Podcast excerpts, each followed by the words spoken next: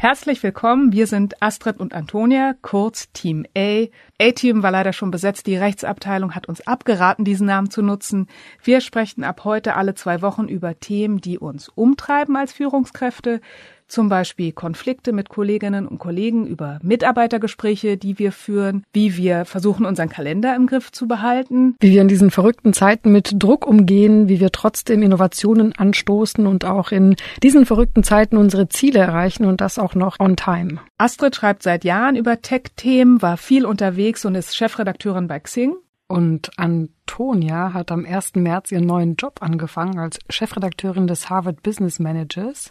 Und ja, kurz danach kam dann der Lockdown und sie hat dann erstmal ihre sorgfältig vorbereitete 100-Tage-Strategie über Bord geworfen und hat sie mit ins Homeoffice genommen.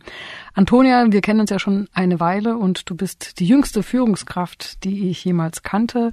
Während du bei der Financial Times Deutschland schon ein Ressort geleitet hast, bin ich abends noch auf Partys versackt. Ich aber übrigens auch, das muss ich hier einmal sagen.